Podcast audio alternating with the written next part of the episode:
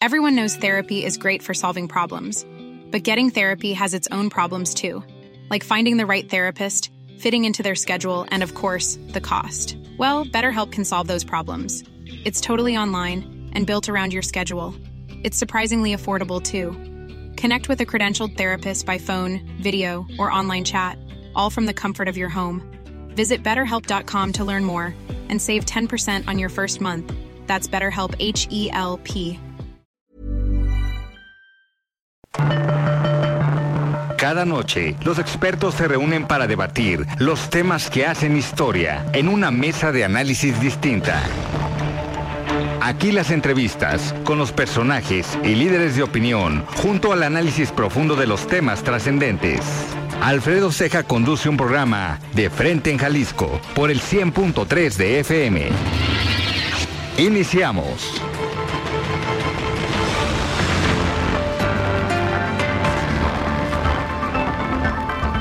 Hola, ¿qué tal? Muy buenas noches. Bienvenidos a una emisión más de De Frente en Jalisco, aquí en Heraldo Radio Jalisco. Hoy viernes 19 de mayo quiero agradecer, como todos los días, en los controles técnicos a Antonio en la producción y redacción de este espacio a Ricardo Gómez y recordarles nuestro número de WhatsApp para que se comuniquen con nosotros el 3330 1779 66. El día de hoy vamos a tener aquí en entrevista a la diputada federal del Partido Verde, Morena y esta alianza eh, PT también, Claudia Delgadillo.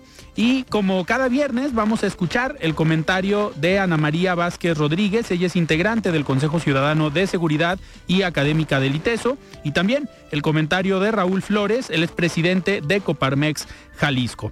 Les recordamos que nos pueden escuchar también en nuestra página de internet heraldodemexico.com.mx, ahí buscar el apartado radio y encontrarán la emisora de Heraldo Radio Guadalajara. También nos pueden escuchar a través de iHeartRadio en el 100.3 de FM. Y les recordamos nuestras redes sociales para que se comuniquen con nosotros por esta vía. En Twitter me encuentran como arroba Alfredo y en Facebook me encuentran como Alfredo Ceja. Y también ya tenemos el podcast de De Frente en Jalisco, donde pueden escuchar esta y todas las entrevistas. La entrevista.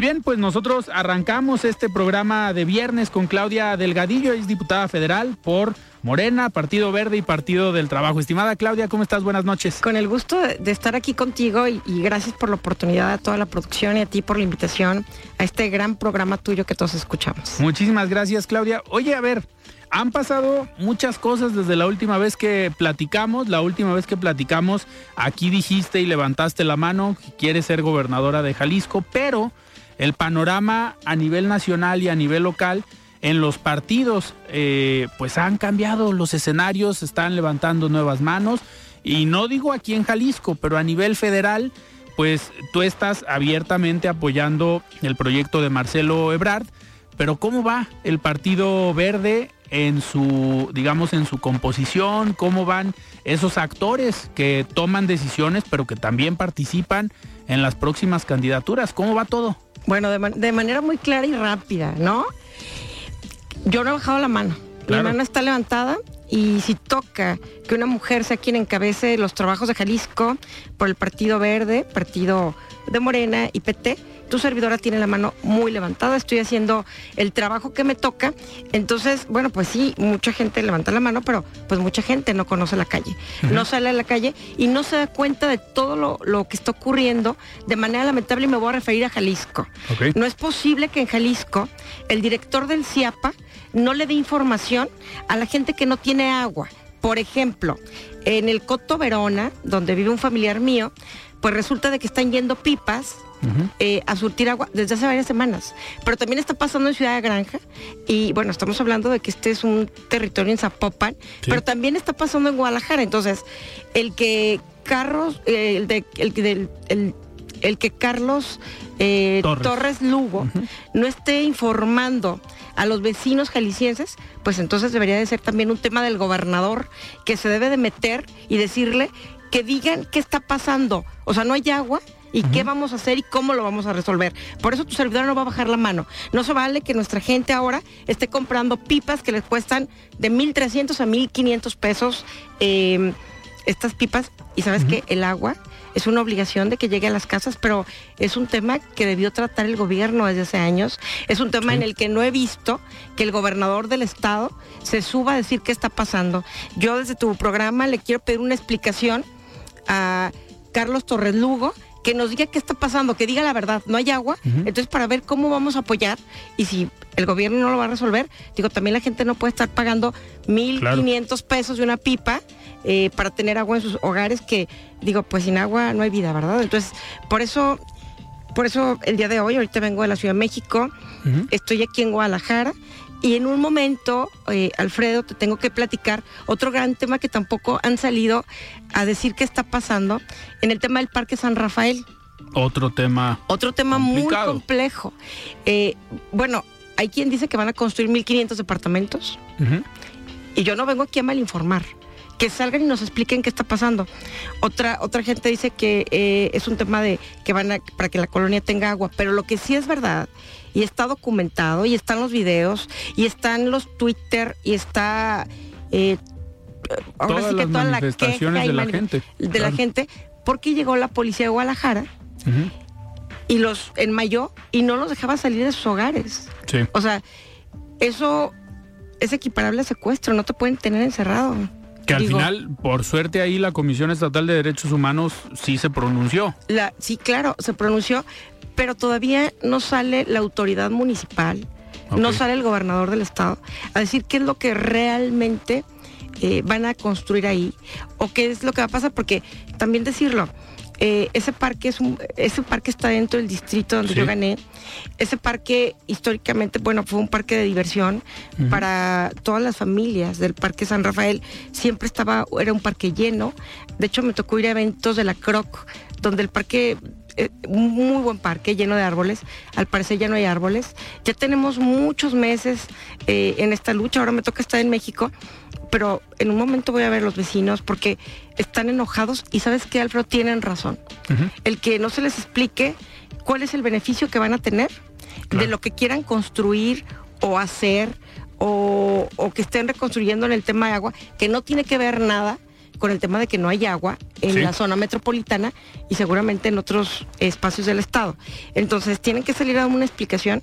Eh, no sé si ah, ya los entrevistaste tú, pero... Hemos, hemos buscado al director del CIAPA para que venga a entrevista. Hasta el momento no se ha, no se ha dado, no se ha pronunciado y no ha aceptado la, la invitación.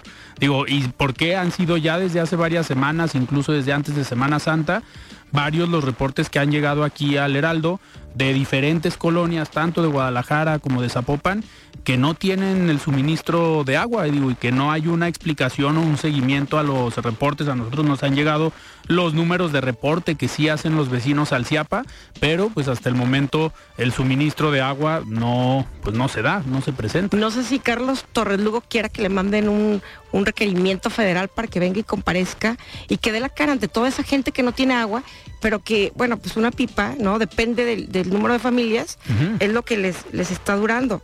Si son dos personas, pues la pipa les dura a lo mejor una, semana. Pero imagínate, Claudia, una familia donde viven los abuelitos, los, los papás, los nietos, que son una familia de ocho personas. familias que tienen son 12 personas. Digo, solamente cuánto les dura un día la pipa dos días a lo mejor entonces eh, me parece que Carlos Torres Lugo debe de salir a dar una explicación. Y si él no quiere, no puede o no quiere decir qué está pasando, pues entonces que salga Enrique Alfaro y nos diga qué está pasando para poder ayudar a socializarlo o tratar de ayudar a resolver el problema. Pero de manera lamentable eso no ha ocurrido.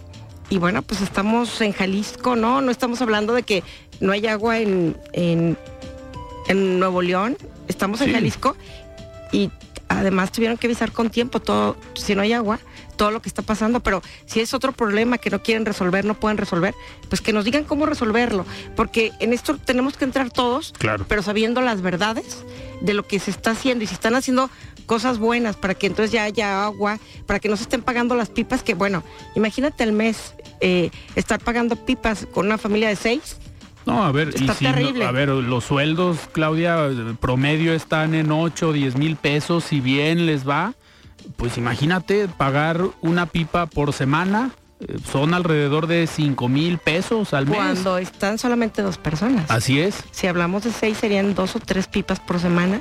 el sueldo no alcanza. ¿Cómo la gente va a pagar eh, este, este problema, no? Cuando es un problema que debió enfrentar Carlos, Carlos Torres Lugo y que le haga un llamado aquí a través del Heraldo que comparezca y que también comparezca a esas colonias donde la gente está sufriendo por no tener agua. Eso es una obligación de él y es obligación del Estado responder qué está pasando.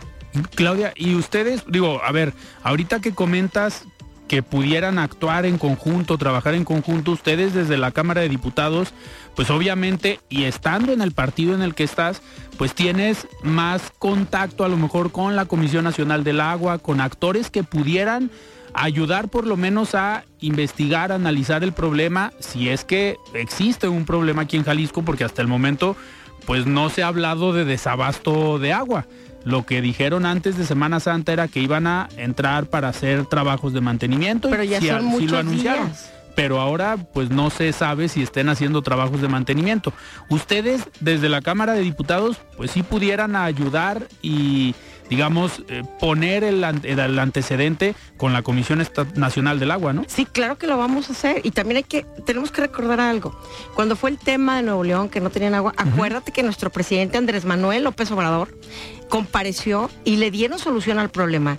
No entiendo cómo, eh, bueno, primero tiene que dar, salir Carlos Torres Lugo a dar una explicación al lado del gobernador. Lo indicado sería que el gobernador nos diera una explicación de lo que está pasando. Pero el titular, bueno, pues es Carlos Torres Lugo y es el que se, se le tiene que requerir para que informe, porque además es su obligación.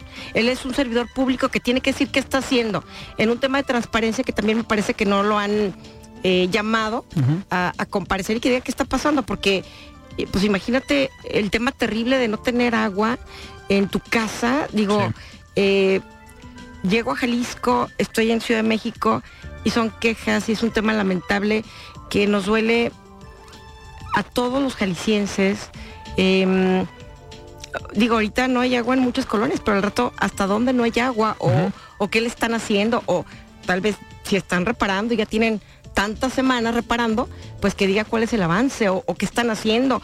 Pero no han salido a dar una explicación, Alfredo. Ayer precisamente en redes sociales la diputada local Susana de la Rosa del Partido Futuro anunció que se habían ido a manifestar afuera del CIAPA precisamente para el tema del parque eh, San, San Rafael. Rafael. Eh, al parecer sí los recibió, sí encontraron al director del CIAPA ahí, pero hasta que fueron a, a manifestarse, la vamos a invitar la próxima semana para ver también cuál fue la respuesta o qué fue lo que les comentó el director del CIAPA a ella y a los vecinos que la acompañaron, pues para ver, para ver qué dicen. Fíjate que eh, hace aproximadamente cuatro meses, un poquito más, llegué con los vecinos cuando estaban la tala terrible de Cuando árboles. empezaba el tema, claro. Estaba el director del CIAPA, y voy a decir otra vez el nombre, Carlos To- Torres Lugo, para que todo el mundo sepa quién le tiene que ir a reclamar.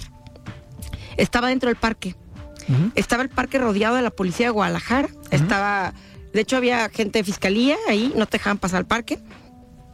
Yo pedí una audiencia con él y es fecha que no me la da. Entonces ahora sí ya, ahora- sí con tanto tema, eh, con tanta, eh, tanto que esconde, o sea, nos deben decir que, pues, que están escondiendo, ¿no? En el Parque Sa- San Rafael, en el tema de que no hay aguas, eh, no hay agua en las casas de muchas colonias jaliscienses. Entonces, este señor me parece que ya se ha pasado. Claro que estaré metiendo un exhorto desde, pues ahora sí que es de la Cámara de Diputados, porque no se vale lo que, lo que está pasando. Y digo, esas son las cosas menores Sí. que ya ten- deberían de tener resueltas, porque nunca salieron a decir que no iba, no iba a haber agua en, en un mes, en dos meses, pero ya han pasado meses, lo resuelven y la gente sigue gastando su dinero en agua y sabrá Dios cómo hacen, tienen dinero para Claro. llevar de comer a sus familias.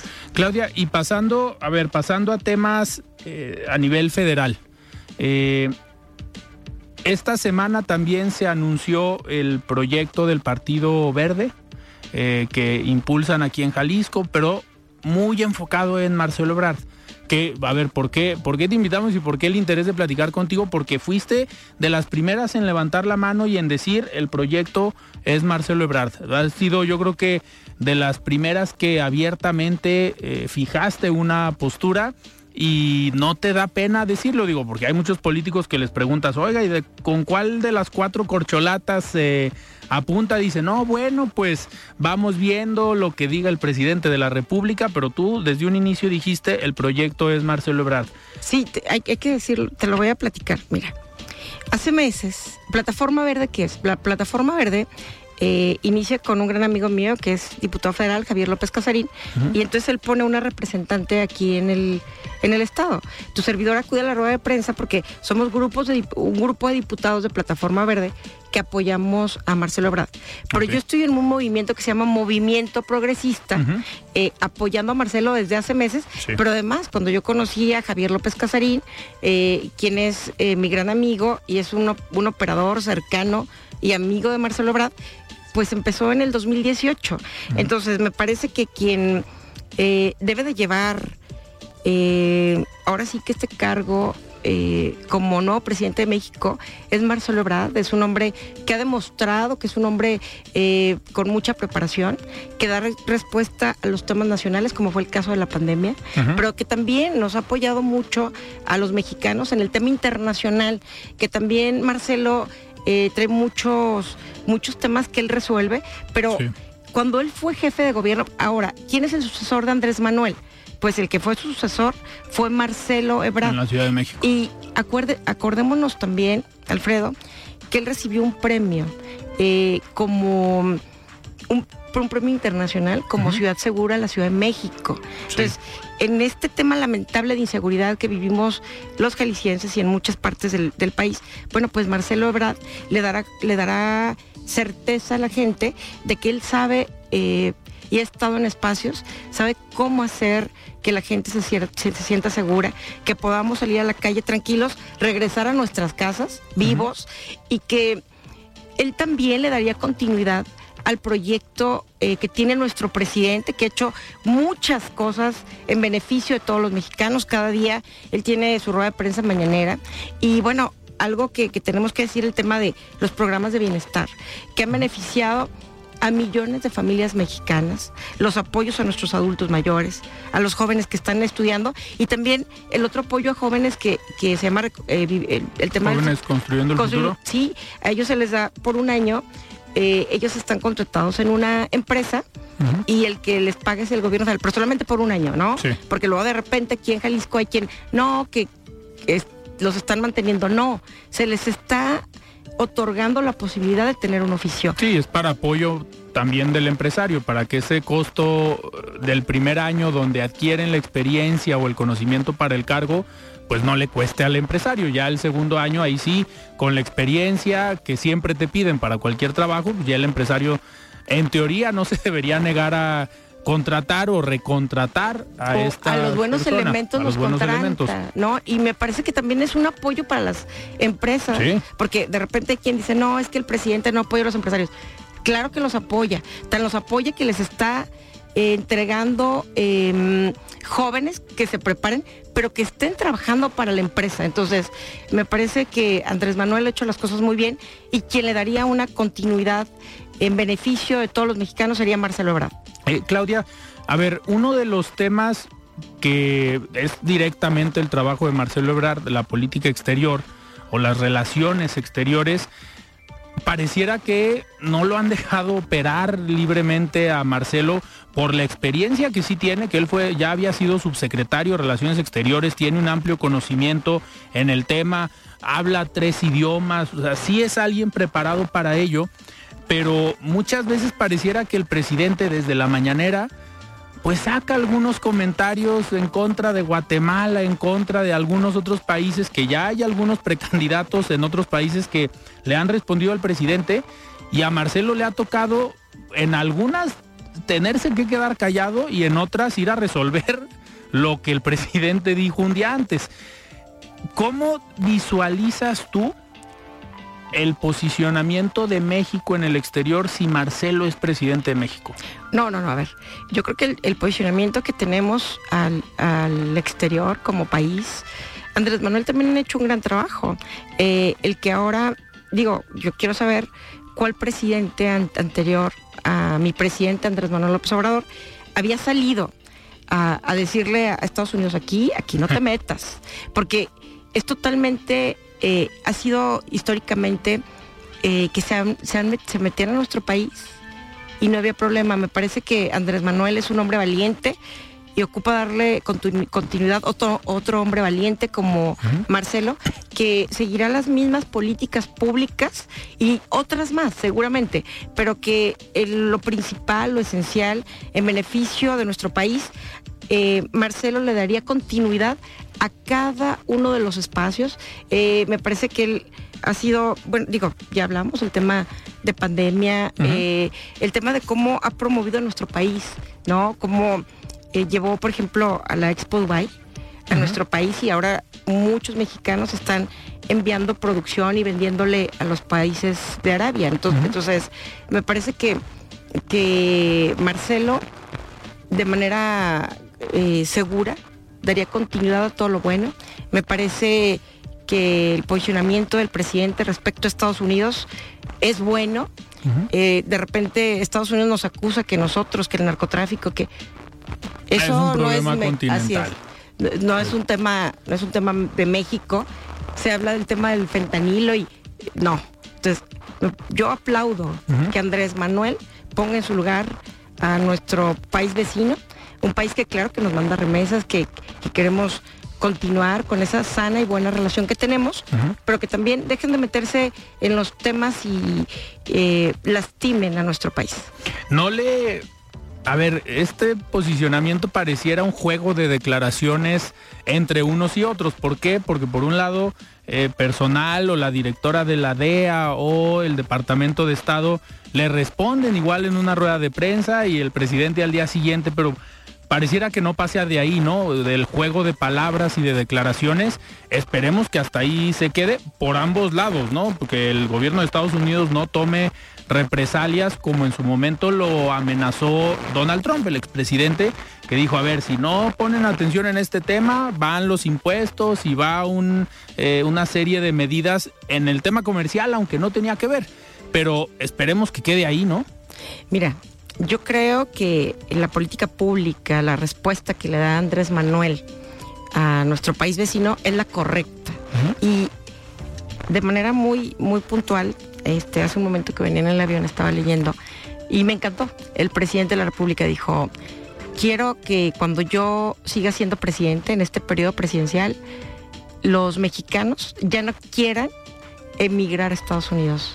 Entonces, que se les dé las condiciones a nuestros compañeros mexicanos, los que viven en Michoacán y los que viven aquí en Jalisco mismo, donde hay pueblos que todos los hombres se van a Estados Unidos y sus mujeres se quedan aquí solas. Entonces, eh, yo sí confío en el presidente y espero que siempre todo sea en beneficio. No queremos un pleito eh, fuerte con Estados Unidos y el presidente no lo quiere. Pero me parece que es un hombre valiente al contestarle porque ningún otro presidente le contestaba a los gringos. Entonces, tenemos a Andrés Manuel y con él estamos seguros. Perfecto. Claudia, vamos a escuchar el comentario de Ana María Vázquez Rodríguez. Ella es integrante del Consejo Ciudadano de Seguridad y académica del ITESO. Estimada Ana María, ¿cómo estás? Buenas noches. La voz de los expertos. Buenas noches, Alfredo. Saludos a todo tu auditorio. En fechas recientes comentamos los resultados de la encuesta nacional de seguridad pública urbana correspondiente al primer trimestre de 2023. En otras ocasiones hemos hablado también de indicadores y experiencias que dan cuenta de la manera en la que la violencia y la seguridad se comportan en la región o en el mundo. Con frecuencia también este espacio nos sirve para reflexionar sobre situaciones de violencia criminal, impunidad, inseguridad o corrupción que conocemos a través de los medios y nos invitan a la reflexión sobre la denuncia, la indignación, la resistencia y la exigencia ciudadana por tener más justicia y acceso a la reparación por vías pacíficas. En medio de esta vorágine de violencias, de polarización de discursos y crisis institucionales, y a punto de entrar en procesos preelectorales, quiero comentar sobre dos recientes publicaciones del ITESO donde se ofrecen reflexiones para la construcción de paz en escenarios cercanos, reales y posibles. Un principio elemental de quienes se comprometen con la acción pacífica es el reconocimiento de que no hay una sola paz y que se construye siempre en colectivo. El número 4 de la revista electrónica Análisis Plural Nueva Época dedicará sus contenidos a discutir cómo construir paz en un mundo roto. El número está constituido a partir de piezas gráficas y artísticas y de materiales escritos con diversos abordajes al tema y desarrollados por personas estudiosas de los procesos de paz, así como por estudiantes y actores sociales que reflejan las diferentes posturas y perspectivas del trabajo en este campo. Clavijero, otra publicación del ITESO, recupera en su número 28 de mayo y julio 2023 trabajos para exponer que la paz sí es posible. Nutridos de experiencias diversas, con la apertura de escuchar otras voces y reflexionar sobre la situación personal, propia y la esperanza, los materiales y testimonios que este número recoge son un valioso recuento de que hay iniciativas que dan frutos incluso cuando el reto es enorme como en nuestro país. Hablar de paz implica asumir hablar de violencia, entender el contexto, enfrentar el entorno y mantener conversaciones abiertas, plurales y sinceras para romper la narrativa simplista de guerra y paz y con una verdadera voluntad política ciudadana construir otros escenarios. En palabras de Citlali Santoyo, Nara Gómez y Sofía Morales, autoras de una de las piezas del número de clavijero, apostar por proyectos de paz en todos los contextos, incluso los violentos, implica apostar por una sociedad menos punitiva y más reparadora. Espero que puedan acceder a ambas iniciativas que están en línea Clavijero la encuentran en clavijero.iteso.mx y el número de análisis plural también lo pueden consultar en línea en la liga análisplural.iteso.mx. Muchas gracias por su atención. Soy Ana María Vázquez. Buen fin de semana. Mesa de análisis de frente en Jalisco con Alfredo Ceja. Continuamos. Mesa de análisis de frente en Jalisco con Alfredo Ceja.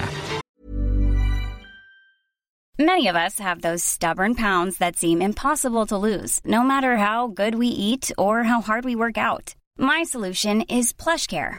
PlushCare is a leading telehealth provider with doctors who are there for you day and night to partner with you in your weight loss journey. They can prescribe FDA-approved weight loss medications like Wagovi and Zepbound for those who qualify. Plus, they accept most insurance plans. To get started, visit plushcare.com slash weight loss. That's plushcare.com slash weight loss. Burrow's furniture is built for the way you live.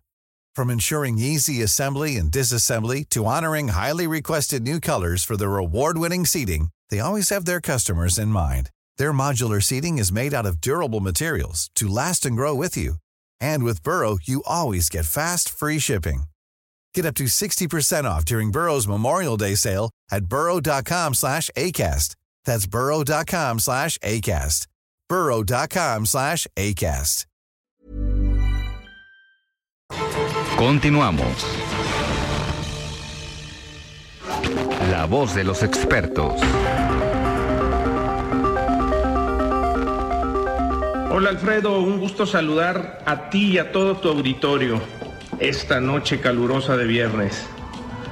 Hace un par de días tu servidor y representantes empresariales, así como funcionarios del eje económico del gobierno de Jalisco, participamos en una gira de trabajo por Texas. Resultado de la planación y el diálogo permanente de meses que tuvimos con el, como objetivo la representación de México en Estados Unidos. Y, nuestro objetivo era único, definir una agenda de valor agregado para las empresas, nuestros colaboradores y por supuesto para todos los que viven aquí en Jalisco. Durante dos días sostuvimos reuniones con diversas instituciones del gobierno de Texas, de universidades, como lo es la University of Texas en Austin, el Austin Community College, así como representantes em, empresariales eh, de la comunidad de Texas.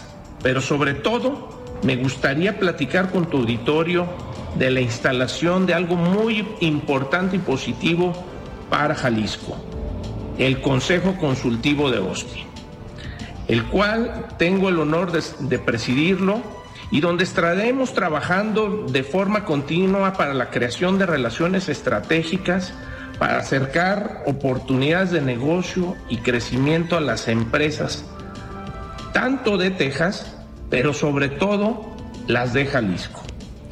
impulsaremos la agenda de emprendimiento e innovación y desarrollo de talento. Tema clave que ya como lo hemos compartido es uno de los problemas a los que se ha enfrentado las empresas y es una complicación encontrar y retener el talento. La instalación de este consejo es un primer paso y una oportunidad que debemos aprovechar desde el sector empresarial. Es bien sabido la vocación tecnológica y de enseñanza de Austin. Lo que buscaremos es acercar a las empresas de Jalisco muy de la mano con acciones que ya está emprendiendo el gobierno de Jalisco.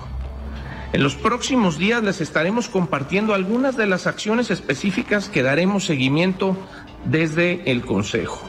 Alfredo, con esto cierro mi participación, no sin antes agradecerte el espacio y, pidiendo a todo tu auditorio que nos sigan en redes para que se involucren y puedan apoyarnos con esta y otras iniciativas que estaremos informándole. En Facebook me encuentran como Raúl Flores López y en Twitter como Raúl Flores. Que tengan un excelente fin de semana. Muy bien, muchísimas gracias Raúl por este comentario y nosotros continuamos platicando con la diputada federal del Partido Verde, Partido Morena y el PT, Claudia Delgadillo. Claudia, a ver, en tu visión de Jalisco, eh, ya levantaste la mano, ya estás trabajando, que es algo que siempre te hemos reconocido, eh, que en tu distrito obviamente tienes un trabajo muy fuerte, fuiste la única diputada federal que ganó su distrito y que no importa eh, la elección o no importa el año o no importa el partido incluso, tu trabajo ahí está y tu trabajo hace que ganes las elecciones. Pero obviamente hoy que levantas la mano por la gubernatura de Jalisco, este trabajo tendrá que ir creciendo y tendrá que irse a toda la zona metropolitana de Guadalajara y al interior del estado. ¿Ya estás eh, preparada en este sentido eh, tanto en un proyecto como visualizando una estructura. Sabemos que si te toca encabezar por esta gran alianza Morena Verde PT, pues obviamente hay una estructura, los partidos están creciendo, simplemente el crecimiento que ha tenido, perdón, Morena en Jalisco ha sido muy muy fuerte como marca, lo dicen las últimas encuestas y seguramente tú también traes ya tu proyecto. Eso es lo que hacen naturalmente los candidatos. Tienen su estructura, tienen su proyecto y a la par está del otro lado todo lo del partido. ¿Cómo va ese trabajo? Bueno, primero quiero decirte que los compañeros de Morena o del Verde o, del PT eh, que quieren levantar la mano, se vale. Y en los otros partidos también yo soy respetuosa de las compañeras diputadas de otros partidos que quieren levantar la mano, diputadas, senadoras, regidoras o ciudadanas o ciudadanos. Todo el mundo eh, necesitamos tener eh, una aspiración y un sueño.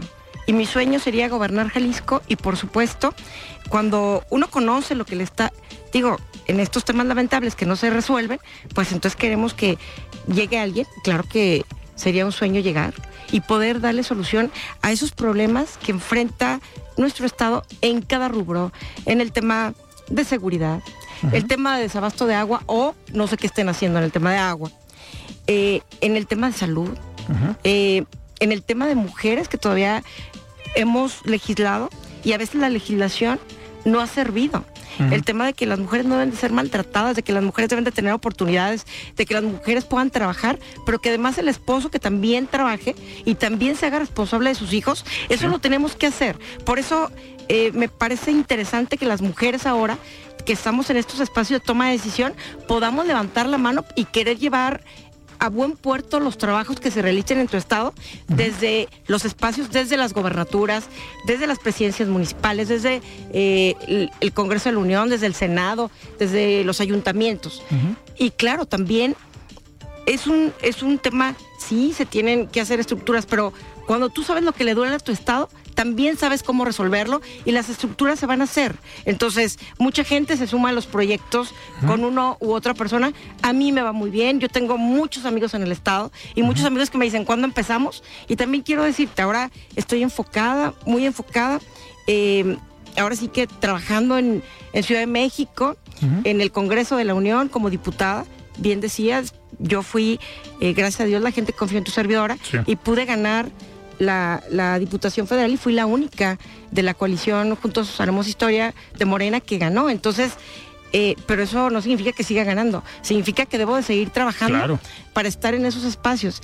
Pero desde el espacio que yo estoy, desde la trinchera en la que estoy, estoy apoyando a todos, no tengo problema con ningún compañero eh, que levante la mano, hablando concretamente de la coalición Juntos Haremos Historia, y que no sea tu servidora ni ellos quien definan, que definan la gente en el Estado, porque ellos eh, seguramente también serán llamados a encuestas y ellos tienen que responder si quieren, eh, quién quiere que los gobierne, respetando a los otros partidos políticos, que cada quien haga lo que nos toca. Si se sumaran todos los esfuerzos de los compañeros eh, de otros partidos, de los compañeros del partido al que yo represento, la coalición Juntos Haremos Historia, te aseguro que más mentes pueden pensar mejor que uno, una sola. Entonces, yo, eh, a mí sí me encantaría que hubiese gobiernos de coalición para que se pudiera enriquecer lo que le falta de manera concreta al Estado de Jalisco.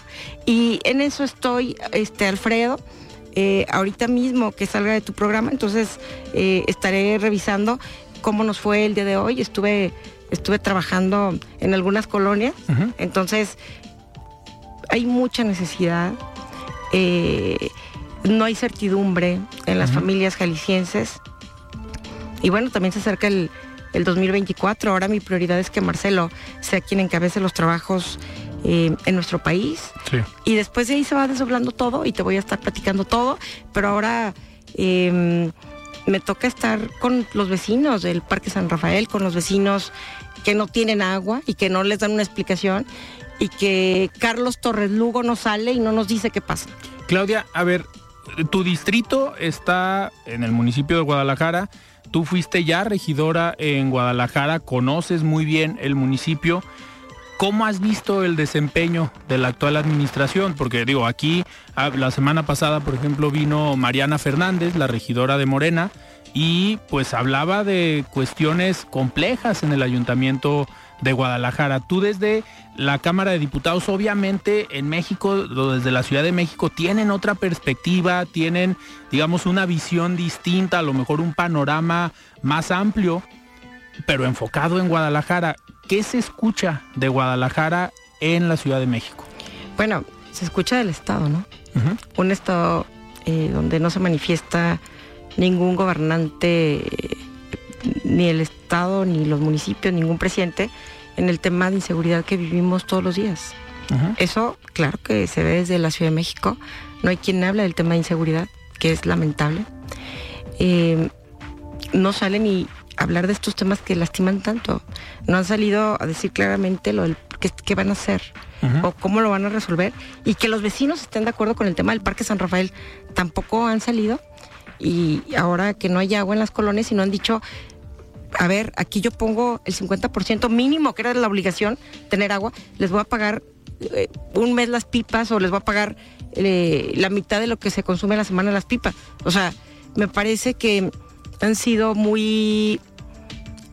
Eh, un gobierno de mucha pose, eh, que sí les encanta estar en los eventos públicos, a mí también me encanta, pero, pero bueno, los responsables de llevar la solución son ellos, porque la gente votó por ellos para que gobernaran, y, me parece que son frívolos, ¿no? Eh, yo así los veo, salen todos juntos en fotos y eso es lo que yo veo, ¿no? Y hay cosas que, que se han hecho, el trabajar en las calles y eso, eso yo lo he hecho siempre y muchos compañeros lo han hecho. Eh, pero me parece que le falta un gran empuje a, que estos temas, y te hablé solamente de estos rápido, pero digo, hay, hay muchas colonias que tienen muchas necesidades, hay colonias que las han dejado, básicos, claro, que han empezado como a pavimentar, han pasado meses, no regresan y continúan con la con el encarpetamiento de las calles, o sea, dejan como temas inconclusos. Em, no me quiero referir a uno u otro presidente, no me quiero referir, bueno, al gobernador sí me refiero porque pues él es el encargado de la política pública del Estado y estos temas que hablamos, él debería de salir a, platicar. Eh, no dudo de la buena voluntad que tengan algunos presidentes, pero también necesitarían el apoyo de su gobernador, quien es quien debería instruir cómo se van a resolver estos temas grandes, porque pues la verdad es que de repente yo veo uh, asuntos como frívolos, ¿no? Y no significa que yo no sea frívola, seguramente también, ¿no? Eh, o sea, sí está padre los partidos, está padre que yo le voy al Atlas, está padrísimo eso, Alfredo. está, padrísimo, pero no puedes enfocar eh, un gobierno a que solamente la gente te esté viendo en redes. No, pues ahora estoy aquí en el Estadio Akron y le voy a las Chivas. Ahora estoy acá en el Estadio Jalisco y le voy al Atlas. O sea todo el mundo podemos hacer nuestros comentarios en redes sociales o asistir, pero hay prioridades que no se están solucionando, hay prioridades que no salen y dan la cara. Quiero que salgan a dar la cara y no conmigo, Alfredo. Conmigo no. Que salgan con la gente que votó por ellos. Yo no voté por ellos. Claro. Claudia, y a ver, en, el, en la Cámara de Diputados ahorita están en un receso. Eh, ya se terminó el periodo legislativo. En teoría, en este periodo es cuando los diputados federales pues vuelven más a sus distritos, van y caminan y obviamente recogen impresiones de la gente y necesidades. Eh, obviamente, me gustaría, a ver, con la experiencia que tienes a nivel federal y con este, digamos, esta capacidad que tienes de entender y conocer a la gente y sus necesidades, porque algo que se reconoce es que si caminas la, la calle, ahorita hay dos grandes retos para Morena, el Partido Verde y el Partido del Trabajo, que son las elecciones en el Estado de México y en Coahuila. ¿Por qué te hago esta pregunta a ti? Porque ya has sido legisladora federal en dos ocasiones, si no me equivoco, esta es la, segunda vez, la tercera. Fui suplente la primera vez en el 59, que también fui diputada federal. También cuenta. también cuenta. También cuenta. También cuenta, Alfredo. Entonces, a ver, ¿cómo ves el escenario y el contexto para Morena en estas dos elecciones? Bueno, yo creo que, que mm, estamos a nada de que sea la elección. Ayer estaba viendo el debate de Delfina en el Estado de México. Eh, que, no fue tanto debate, ¿verdad? Fue lo hicieron como muy acartonado, digo, no, no se prestó para que debatieran.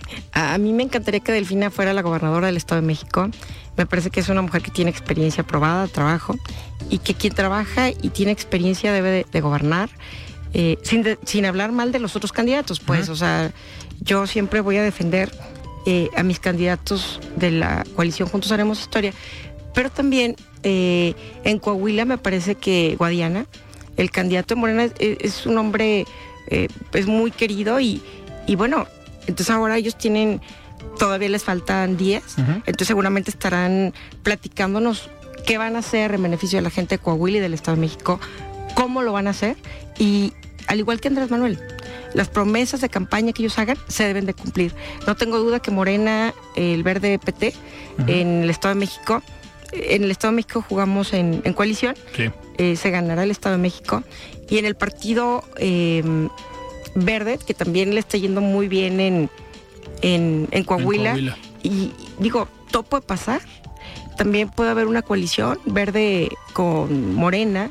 Entonces, hay que esperar un poquito, unos, unas horas, ¿no? que, hasta ahorita eh, Ricardo Mejía, el candidato del, PT, ha sido como el más renuente a que se dé esta alianza, digamos, en estos últimos días, porque él, yo creo que dice, sintió traicionado por todo el movimiento, porque él era, pareciera el candidato natural, digo, simplemente ver los números que trae como Partido del Trabajo, pues si lo sumaras o si él hubiera sido el candidato, pues seguramente tendrían el triunfo en la bolsa, igual que en el Estado de México, al parecer. Pero quien definió fue Coahuila, la gente de Coahuila, quien quería eh, que encabezara los trabajos en Morena, en el PT, en el Verde. Pero bueno, todavía no se termina el tema de, que puedan hacer una alianza, ¿no? Todavía yo creo que hay que esperar poco y sin dudas vamos a ganar. Guadiana ya dijo que va a llevar a peso pluma si gana. Yo voy a ir a ver a peso pluma. yo estoy muy contenta con ese chico que está de repente no ha pasado que en mis redes sociales porque pues yo yo estoy contenta porque un joven que nació en Zapopan, Jalisco, ¿no? Eh, esté triunfando a nivel mundial, es eso de verdad que es, eh, es extraordinario. Porque, bueno, pues también hablamos del que el Canelo ha triunfado, ¿no? Y muchos, pero reconocer un jovencito de 23 años con su música, que no es una música que, hayamos escuchado antes. Bueno, yo no sé todo, pero creo que no.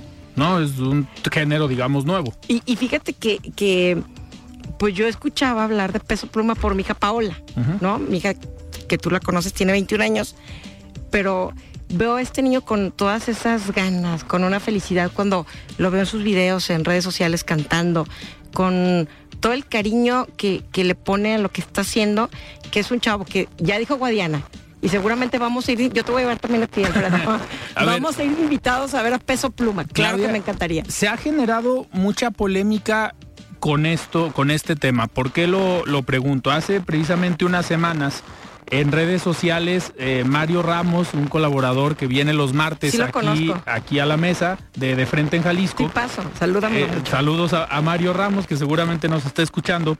Eh, subió una publicación porque en su momento la diputada local de MC, Gaby Cárdenas, dijo eh, prácticamente lo que estás comentando tú, que qué orgullo que un jalisciense estuviera eh, triunfando. Bueno, es que el Mario ya le gustó ir nomás a José José. También se tiene que modernizar el Mario. Hay que mandarle un, no sé, un algo para que escuche a peso pluma. O sea, sí sé a lo que te refieres, de que de repente hay, hay música que le canta al crimen organizado. Lo que yo creo es que, a ver, el que se debe meter a resolver el tema del crimen organizado es el gobierno. Peso pluma pues Peso Pluma está cantando algo que escribieron y que el niñito tiene una voz así como toda ronquita bonita, ¿no? No, no sé, no, no sé, yo no creo que este chico tenga que ver nada con el crimen organizado. Yo creo que hay que decirle a Mario que mejor desde los espacios que está, que es un hombre muy poderoso y gran amigo, entonces que le diga, al gobierno, al Mario, Mario lo que dijo fue, es que por un lado Gaby Cárdenas comentó esto, pero por otro lado en otro video la coordinadora de construcción de comunidad en Zapopan, María Gómez Rueda, hizo un video diciendo que pues no se podía celebrar esta, digamos, este tipo de música por el sentido más hacia la apología del delito, por lo que podía generar que no era posible que a lo mejor los niños estuvieran escuchando, eh, digamos, esta música por el contenido como tal. Lo que hizo Mario Ramos fue decir, oigan, hay dos posturas sobre un mismo tema, vamos invitándolas al programa para que debatan o para que den su punto de vista. No aceptaron. Las dos dijeron en redes, oigan, pues no, muchas gracias, no hay que generar como un debate por este tema. Eso fue lo que dijo Mario Ramos. Ay, yo criticando a Mario. No, no, no. O sea, el Mario también, yo dije, no, el Mario ya escucha nomás José José. no, mira, eh, no, y también para que Mario escuche este chavo, ¿no? Pues también hay eh, una canción, ella baila sola, que la canta perfecto, no la compuso él al parecer, pero es una canción que, ha triunfado en el mundo. Entonces, eh, ¿cuál es la realidad que están viviendo los jóvenes de la edad de este niño de 23 años? Pues lo que está pasando y que debe resolver el gobierno, ¿no? que no se mete, que le toca. Es a quien le toca. Este niño está cantando lo que, lo que seguramente ve en... Bueno, seguramente se lo escriben, pero lo que los jóvenes, porque son un grupo de chavos los que tú ves en redes sociales cantando con, peso pluma. Entonces me parece que peso pluma lo que hace es eh, cantar lo que no se resuelve, ¿no? Hay quien debe resolver, no es peso pluma. Y también decirle a, la compañera María, ¿no? Yo no la conozco, no tengo el gusto de Zapopan, pero entonces que venga ella y hable qué es lo que están haciendo en Zapopan, en beneficio de estos jóvenes o cómo los están reintegrando a la sociedad cuando algunos de ellos pues están consumiendo alguna droga, ¿no? Más bien creo que la postura de los gobernantes es saber qué es lo bueno que se está haciendo y cómo están ayudando para que estos jóvenes no caigan en adicciones. y, y bueno, a Peso Pluma se le reconoce porque está triunfando en el mundo, pero no todas sus canciones hablan de, de temas delictivos, ¿no? Entonces, eh, pues Gaby, Gaby la conozco y, y me parece afortunado que, que celebre que un joven está triunfando. Tal vez María también celebra, tal vez no celebra lo que se está cantando, pero bueno, finalmente no estamos celebrando nosotros nada. Estamos contentos porque un chavo jalisciense está triunfando. Si fuera un chavo que canta, eh, no sé, a ver, otro, el regional mexicano, que es padrísimo también y que nos gusta mucho a todos, eh, también lo aplaudiríamos. O sea, el tema de, de- del Canelo lo hemos aplaudido históricamente. ¿Fuiste a la pelea, nos- Claudia? No, no fui. ¿No? No, No, no, andaba- no- no te regalaron uno de los 10 mil boletos. no, no fui requerida, pero, pero la verdad es que también se decían tantas cosas de que estaban carísimos, entonces ¿para qué hablas? si hablas y están tan caros y no los puedes comprar, pues no, y además no soy una, una gran aficionada en el tema de, de box, pero respeto, admiro y, y me encantó que el, el Canelo ganara otra vez y, y cuando está peleando en Las Vegas, pues es fenomenal para los mexicanos ver a nuestros compañeros mexicanos triunfar, igual que el caso del regional mexicano, de- las bandas, de eh, yo creo que tendríamos que adecuarnos a la circunstancia lamentable Sí. que se vive en el estado, que se vive en el país, eh, respecto de, de estos, estos corridos que, que escriben algunos jóvenes, porque también creo que quien escribe a, a peso pluma son otros chavos de su edad. Entonces, hay que ver cómo se reintegra quien está inmiscuido en el consumo de drogas que debe ser controlado, qué, qué está haciendo el gobierno para invitarlos a participar eh, y que se quite este tema. eh, nos corresponde a todos. Sí. Hace poco eh, Paola organizó un tema de, de adicciones en una colonia en Mezquitán. Por ahí lo subí a mis redes, cosa que, pues te lo voy a decir, me llenó de orgullo que mi hija se meta y vea el tema de los jóvenes, de cómo se pueden rehabilitar, eh, cómo... Es decir, ¿qué tengo que hacer yo como mamá de Paola para ayudar a esos jóvenes?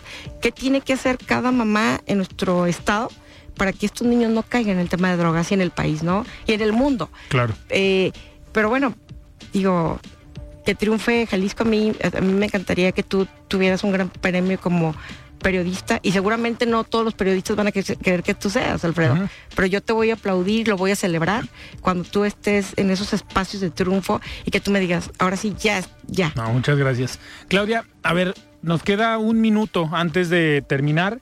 ¿Qué viene para estos próximos meses que están en periodo de receso, pero es de mucho trabajo? Sí, bueno, platicarte que ahorita estos días estuvimos en la Ciudad de México eh, trabajando, claro, porque está la Comisión Política Permanente y tenemos que darle seguimiento y algunas comisiones están sesionando. Ok. En las que yo a las que yo pertenezco, bueno, pues están sesionando, pero también tuvimos un evento, hay que platicarlo, un muy buen evento del Partido Verde en Santa Fe.